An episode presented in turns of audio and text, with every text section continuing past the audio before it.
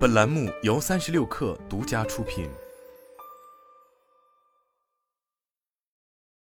本文来自三十六氪神译局。我们都有过这样的经历：你给朋友发短信，朋友却不回；一分钟过去了，一小时过去了，还是没动静，这是怎么回事呢？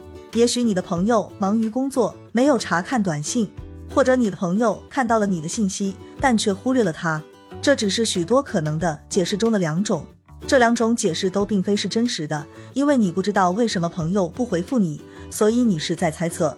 但是，虽然有些猜测不会让你有什么感觉，但其他猜测可能会让你感到悲伤、愤怒或受伤。用消极的眼光解读朋友的沉默，是心理学家所说的认知扭曲的一个例子。所谓认知扭曲，指的是那些侵入性的、不适应的想法或假设。这些想法或假设会影响你的思维和行为，从而可能导致心理健康问题。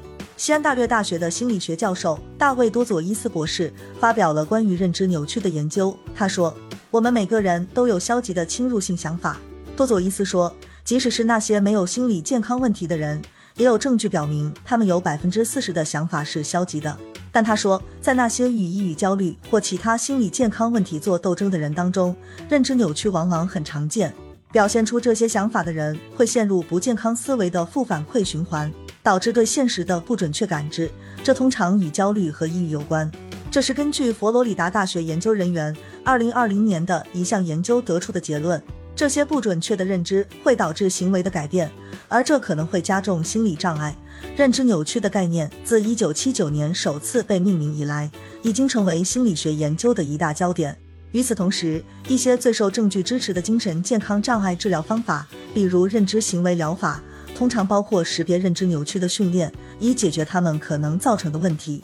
认知行为疗法的成功促进并完善了关于消极思维模式的科学研究。然而，也有一些针对这类心理习惯的新的治疗方法。最常见的认知扭曲是什么？专家们已经命名并定义了几十种认知扭曲，但有些类型似乎是特别常见的。为了探究思维模式和心理健康问题之间的联系。研究人员发现了在心理混乱的时候认知扭曲上升和下降的证据。例如，二零二一年，美国国家科学院院刊研究的作者检查了数百万本书的文本，以寻找表明认知扭曲的陈述。他们的研究跨越了过去两百年。研究人员发现了近年来认知扭曲语言增加的证据，以及早期世界大战和重大金融危机期间的认知扭曲语言激增的情况。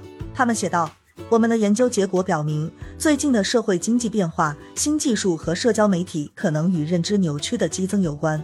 关于如何最好的处理认知扭曲，存在着一些相互竞争的思想流派。认知行为疗法的支持者说，通过关注认知扭曲，你可以用有益的方式重建它们。我们的想法不是要把认知扭曲推开，而是帮助人们在某种程度上把这些想法付诸实践。多佐伊斯说，他的意思是观察证据。以确定一个消极的想法是否真的经得起推究。通过练习，你可以学会让自己的想法更平和。他说，但这是一种微妙的技术，也有它的缺陷。有可能的是，通过识别认知扭曲问题并试图改变它们，有可能会让你感到更痛苦。还有一个粉色大象的老问题：试图不去想某事，往往会产生相反的结果。因此，如果你试图不产生消极的想法，它们反而可能更容易出现在你的脑海中。还有一种方法是接受和承诺疗法。研究人员表示，接受和承诺疗法不是试图挑战和重组认知扭曲，而是鼓励人们拥抱自己的念头和感受，而不是为他们而挣扎或羞惭。逃避问题只会让我们离解决之道越来越远。基本上，这意味着学习不要把脑海中浮现的东西看得太重要。多佐伊斯说，接受和承诺疗法的想法是我们不需要改变消极的想法。而是需要接受它仅仅是一种想法，这样就可以从消极的想法中去除刺痛。一旦我们学会了接受某种思想，它往往会失去让我们痛苦的力量。他补充说，在这些方法中，哪一种是最好的还没有定论。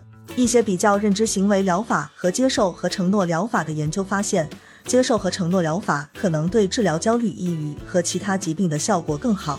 但2020年的一项研究综述认为得不出这样的结论。多佐伊斯还指出，CBT 中的 B 代表行为，这种治疗包括其他可能对非常严重的抑郁症或精神疾病患者特别有帮助的实践。他说，当一个人抑郁时，他几乎就像一个负面内容的过滤器。学习如何识别消极的想法，并限制他们给你带来的痛苦，也许是去除过滤器的一种方法，让自己以更清晰、更有希望的眼光去看待事物。好了，本期节目就是这样，下期节目我们不见不散。